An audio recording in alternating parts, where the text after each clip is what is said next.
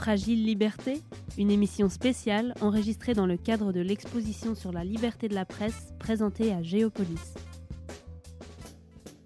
Bonjour à toutes et tous et merci d'écouter cette émission spéciale enregistrée dans le cadre de l'exposition Presse Liberté Fragile présentée au Centre culturel Géopolis à Bruxelles jusqu'à 25 septembre de 2022. Aujourd'hui, nous rencontrons Nicole Karam-Kaifal, photographe et productrice audiovisuelle basée au Chili. Bonjour et merci beaucoup d'avoir accepté notre invitation pour cette interview. Bonjour et merci beaucoup à vous pour l'invitation et pour cette opportunité de parler de mon travail. Merci. Euh, Nicole, pour commencer, vous avez déjà commencé à travailler en tant que photographe en 2018 et vous avez documenté des questions liées aux droits de l'homme, à l'environnement, au féminisme et aux enjeux politiques. Tout d'abord, pouvez-vous nous dire pourquoi vous avez décidé de commencer à travailler en tant que photographe? Si, bueno, eh bien oui, oui. Euh, j'ai en fait étudié l'ingénierie physique et lorsque j'étais sur cette voie, j'ai décidé que je voulais pas poursuivre parce que c'était pas quelque chose pour moi qui me passionnait vraiment. Euh, j'ai toujours aimé la communication, j'ai toujours euh, voulu étudier le journalisme et le cinéma. Et en 2015, j'ai donc décidé d'abandonner l'ingénierie physique à l'université et de commencer une nouvelle carrière pour étudier ce qui me passionnait vraiment. Et c'était très fou.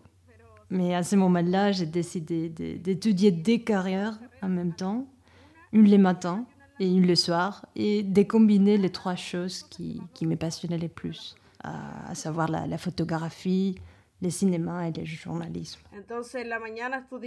Et donc, euh, j'ai étudié le journalisme les matins et le cinéma documentaire les soirs. Et c'est ainsi que j'ai étudié pendant quatre ans.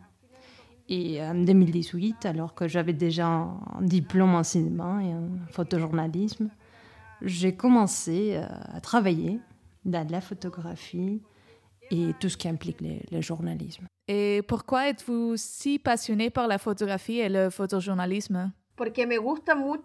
Parce que j'aime vraiment les gens. Euh, j'aime communiquer avec les gens, j'aime communiquer des idées, et j'aime raconter des histoires et la visualité de, la photographie est très belle pour moi. Et j'aime aussi euh, raconter des histoires, mais elles ne sont pas toujours belles. Mes photos partent généralement des conflits et des choses difficiles qui se produisent.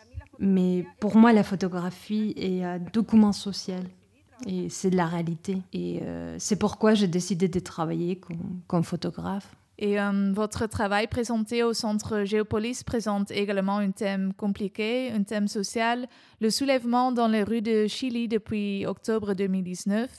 Est-ce que vous vous souvenez du premier jour où vous avez commencé à documenter les manifestations et quel était le sentiment à ce moment-là?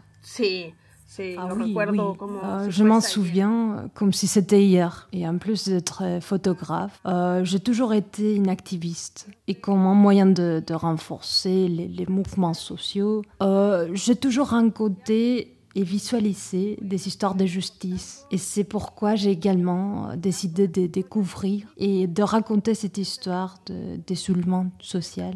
Et c'était très choquant. cette semaine, lorsque les jeunes lycéens ont décidé des sorties dans les roues et dans les métros de Santiago. Tout ça à cause du coût élevé euh, des transports publics, du métro. Tous les étudiants ont alors décidé de se manifester à cause de cette humiliation. Parce que les chaleurs au Chili sont bas, très bas. Je dirais trop bas, en moyenne 400 euros par mois. Et les gens sont sortis pour se manifester. D'abord les étudiants, ils sont sautés par-dessus des tourniquets. ils ont également invité les personnes âgées à les faire. Et cette première journée était magnifique. Euh, c'était très excitant de, voir comment les jeunes ont, perdu leur peur euh, face à l'injustice et, aussi face aux, forces répressives. Et euh, cette première journée était magnifique. c'était très excitant. Mais malheureusement, cela n'a pas duré longtemps, seulement un jour. Et pour vous, étant photographe chilienne, comment c'était pour vous de couvrir ces manifestations de masse dans votre propre pays? Era algo que... Bah écoutez, euh, c'était quelque chose que je n'avais jamais imaginé. J'ai toujours couvert les crises, les conflits, mais je n'avais jamais vu quelque chose d'aussi impressionnant que des milliards d'étudiants dans tous les métros, dans toute Santiago. Et puis euh, les manifestations dans tous les Chili. Je n'avais jamais vu ça. Donc euh, les premiers jours où j'ai vu ça, j'ai immédiatement pensé que, c'était quelque chose de très grand. Vous voyez, quelque chose d'historique, euh, quelque chose qui n'était pas normal. il s'agissait d'un soulèvement social et, d'autres termes, d'une révolte. Alors, évidemment, euh, j'ai voulu couvrir et en même temps me protéger. Mais à ce moment-là, j'avais aucune idée de l'impact et du danger. Et euh, je l'ai pris comme une manifestation de plus. Mais, j'ai quand même rejoint les groupes d'élèves du secondaire et, et je les ai suivis pendant quelques jours. Euh, vous avez dit qu'on n'avait toujours pas d'idée du danger que ça pouvait représenter. Peu après le début de manifestation, le ministre de l'Intérieur à l'époque, Andrés Chadwick, a introduit la loi sur la sécurité de l'État et a fait intervenir l'armée dans les rues pour euh, maintenir l'ordre public. Comment cette décision a affecté les manifestations? Euh, C'était quelque chose de très grave qui, qui a également marqué un tournant parce que le, jour où ils ont introduit cette loi d'État, ils ont fait sortir des, milliers de, militaires dans la roue, les gens ont eu très peur. Les personnes âgées ont immédiatement fait une comparaison avec la dictature de Augusto Pinochet. Et ils sont pensés aux temps les plus sombres et les plus terribles du Chili. Et l'une des conséquences, euh, par exemple, c'est du maintien de l'ordre public on dirait de maintenir de, l'ordre public, mais qui en réalité, c'était une répression. Il y avait des blessures, des morts. Euh, c'était quelque chose de très choquant et de très douloureux. Et c'est alors que nous, les journalistes, euh, nous avons commencé à réaliser à quel point il était dangereux d'être dans les rues. Hein. Parce qu'immédiatement, lorsque la police militarisée et les militaires sont descendus dans la rue, une vague des victimes de la répression a commencé à, se déchaîner. Et euh, vous, en étant photographe, vous étiez également ciblé par la police. Pouvez-vous nous raconter ce qui s'est passé le 31 décembre 2019 eh, bueno, eh, en, mais non, j'ai un peu moins de mal à en parler. Car si, vous m'aviez posé cette question euh, il y a deux ans, je n'aurais pu arrêter de pleurer. Mais heureusement, j'ai suivi réhabilitation et un traitement médical et je peux parler de, cette situation. Après deux mois et demi d'avoir couvert les manifestations, euh, j'ai décidé d'en consacrer une série intitulée euh, Balas contra Piedras, Balles contre pierres présenté chez, vous. Euh, je savais déjà comment c'était la roue, euh, je connaissais les, risques et j'ai toujours pris soin de moi. Je me suis protégée avec des équipements de sécurité, je me suis protégée avec des collègues aussi. Et nous sommes, euh, nous nous sommes organisés pour nous protéger. Et aussi, on savait comment agir dans les rues. Quelle rue était dangereuse, etc. Mais malheureusement, ça n'a pas empêché d'être une cible pour, pour la police. C'est ce qui s'est passé. C'était que pendant les soulèvements, la presse indépendante, les, journalistes indépendants qui n'appartenaient pas aux médias hégémoniques, ont été touchés sévèrement par, par la répression parce que malheureusement, ils ont dévoilé l'auteur répressif. C'était nous qui ont dénoncé les violations par euh, les droits de l'homme. Et quand la police nous a vus, ils nous ont attaqués directement. C'était la nuit du 31 décembre. Je me promenais avec quatre collègues. Nous avions tous des caméras, des microphones. Nous étions donc tous très visibles. Et nous sommes passés devant les monuments au martyr des carabineros un monument à la police, euh, où tous les carabineros, la police, se réunissent pour réprimer. C'est quand nous avons commencé à marcher qu'ils nous sont tirés dessus. Malheureusement, une de ces balles, une balle en acier, m'a touché directement à l'œil.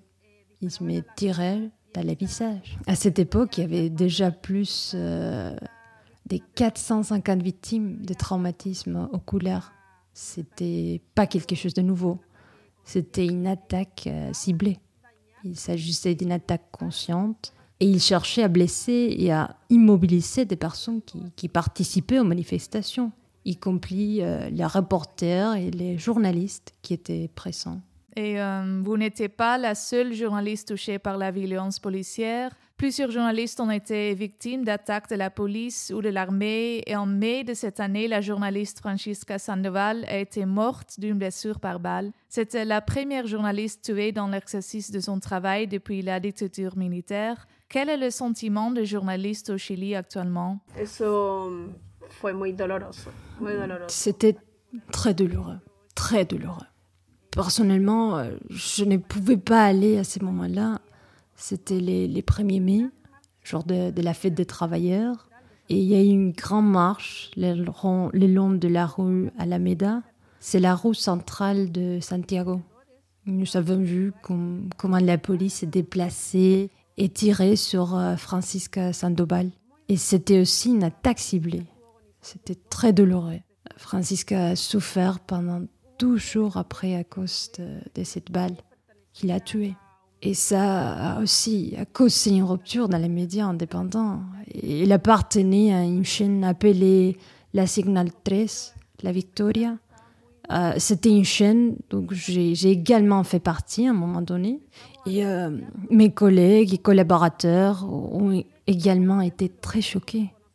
Nous avons immédiatement commencé à repenser à ce que c'est que c'est être journaliste au Chili et à la façon dont nous pouvons tenir la reconnaissance du, travail et des garanties des, protections.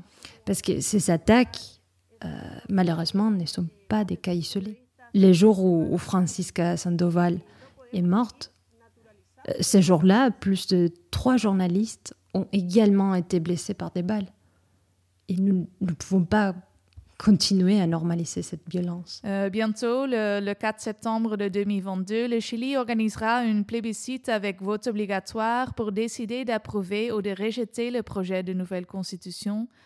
Comment cette nouvelle constitution peut-elle affecter la liberté de la presse et le droit à l'information au Chili? C'est l'un des grands espoirs qu'on a, euh, cette proposition constitutionnelle, parce qu'actuellement, il n'y a aucune garantie de protection.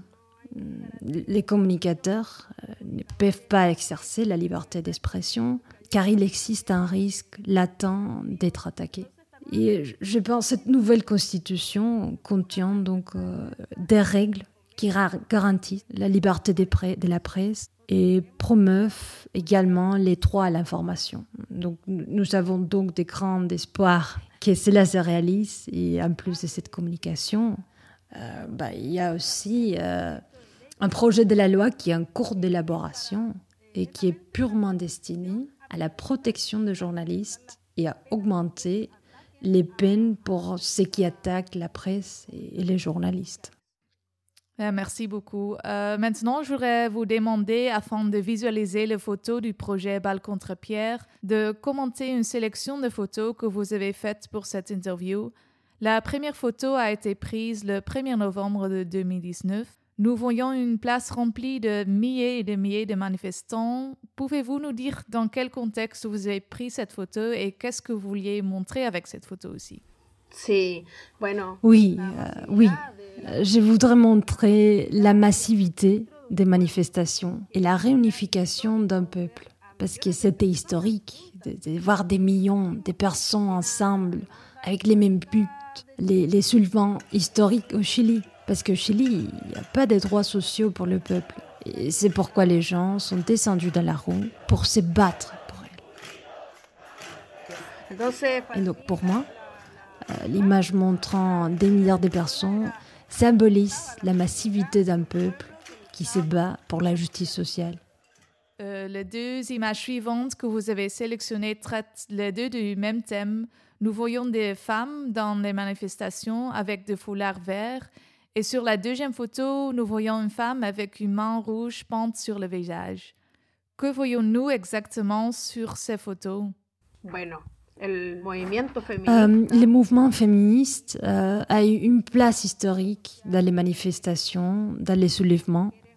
Et ce sont les femmes qui sont descendues dans la rue, qui ont organisé de nombreuses instances de lutte, de dialogue. Et euh, c'était un point positif de, de soulèvement. Et ils sont portés des revendications dans la rue, des revendications de justice sociale, mais aussi des reconnaissances du travail domestique.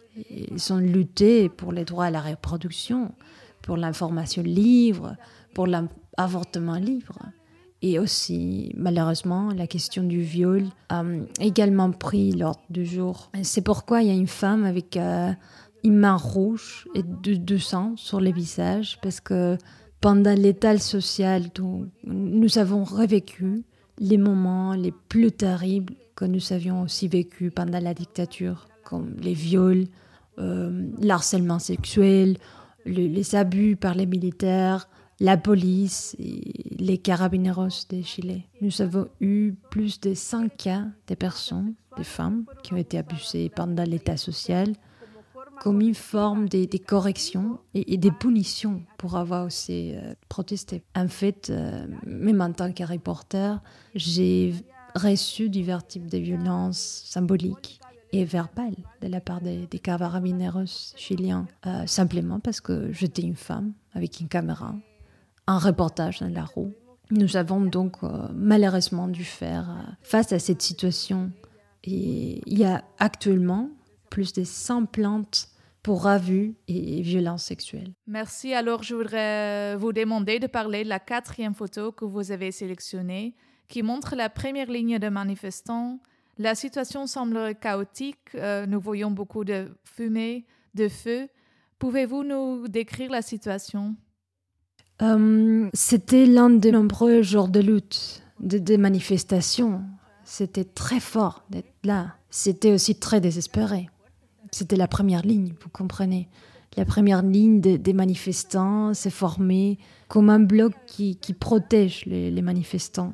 Il s'était né devant les carabineros déchilés, la police, pour les empêcher d'avancer, de les empêcher à réprimer les manifestants qui se trouvaient au cœur de Santiago, la Plaza de la Dignidad, toutes les personnes qui, qui étaient sur la Plaza de la Dignidad étaient des personnes qui, qui étaient là pacifiquement. Il y avait des, des, personnes avec leurs fils, leurs filles, euh, des personnes âgées, des personnes à chaise roulant, des personnes handicapées aussi.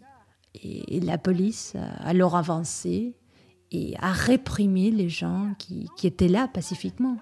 A un maximum de jeunes et de personnes se sont rassemblés en première ligne pour bloquer les passages. Il y a eu des affrontements, de la répression et de la violation des droits de l'homme parce que les carabineros de Chili avaient l'ordre de dissuader, mais pas de terroriser. À ce moment-là, ils sont tirés directement dans les corps. Il y avait des centaines et des centaines de blessés et c'était très choquant de voir passer les gens blessés, en sang, des personnes avec un traumatisme oculaire. C'était très, très choquant. Et à ce moment-là, je me souviens avoir posé mon appareil photo et ne pas savoir ce quoi faire. Plusieurs fois, j'ai également baissé ma caméra pour aider à déplacer les blessés, car ils étaient très nombreux, très nombreux. Euh, vous avez mentionné les personnes blessées avec des traumatismes oculaires, ce qui s'y est arrivé fréquemment pendant les manifestations. La cinquième photo que vous avez sélectionnée montre un homme souffrant d'un traumatisme d'œil droit. Pouvez-vous nous en dire un peu plus sur le traumatisme oculaire pendant le soulèvement? Oui, le traumatisme oculaire euh, était une technique répressive, euh, une technique militaire euh, qui était utilisé pour dissuader et immobiliser les manifestants. C'était systématique. Il y avait plus de 500 cas de traumatisme oculaire signalés. C'est très grave. Et c'était une bonne technique pour la police parce que ça immobilisait totalement les manifestants. Ils tiraient des balles dans les visages, des balles en acier. Il y a des traumatismes oculaires à cause de l'eau de Wanako, l'eau qui a été utilisée pour, pour dissuader les manifestants et qui contenait des, produits chimiques. Il y a des gens qui ont, qui ont des cornets brûlés suite à un traumatisme oculaire. De, nombreuses personnes souffrent des traumatismes oculaires dus à différents coups et tortures. Ce n'était pas seulement à cause du tir non plus. Euh, comparé euh, quelques conflits les plus connus, euh, comme au Moyen-Orient ou en Palestine, là, il y avait 150 traumatismes oculaires. Ici, en moins de deux mois, il y a eu plus de 400 le monde entier parlait du Chili, euh, de la violence avec laquelle la police agissait et réprimait le peuple. Et euh, c'est quelque chose qui a, sans aucun doute, marqué les, manifestations et qui est devenu l'icône et les symboles des manifestations. Euh, merci. Pour terminer la série, je voudrais vous demander de parler de la dernière photo qui semble un peu optimiste aussi parce que sur la photo, nous voyons à nouveau des milliers et des milliers de manifestants cette fois avec des drapeaux. À l'air-plan, on voit le coucher du soleil. Euh, elle était prise dans un lieu symbolique. Pouvez-vous nous en parler un peu plus de la photo et aussi du lieu, de qu'est-ce qu'elle symbolise? Cette place euh, s'appelle Plaza Italia. On, trouve les statues de Baquedano, qui était un génocide c'est ce qui s'est passé, c'est que les gens prenaient aussi conscience de l'histoire que la République nous a apportée. Et alors, ils ont renommé la place. Ils l'ont changé en Plaza de la Dignidad, place de la dignité dans, les cadres du soulèvement social. Et du coup, le, peuple euh, ne dit plus Plaza Italia. Les gens disent Plaza de la Dignidad. Et c'est les moments où, tous les gens se ressemblent pour participer aux manifestations historiquement. Et c'est les points de, la première ligne des manifestants. C'est là où tous les gens se ressemblent, les citoyens, euh, les enfants, les grands-parents. Et, c'est là qu'ils chantent et, et parlent. C'est les moments de la rencontre. Donc, il s'agit d'un point symbolique, d'un point historique, où, les habitants de Santiago et du Chili euh, sont venus manifester et contribuer à un Chili meilleur. Euh, merci beaucoup. C'était la dernière photo de la sélection. Une plus grande sélection de photos, la série Balle contre Pierre est présentée au Centre Géopolis à Bruxelles jusqu'au 25 septembre. Merci de nous parler de votre travail, des manifestations au Chili et aussi de votre expérience en tant que photographe couvrant les événements. Merci à vous et bonne journée. Merci beaucoup et euh, merci pour écouter cette émission. Je vous souhaite une bonne journée.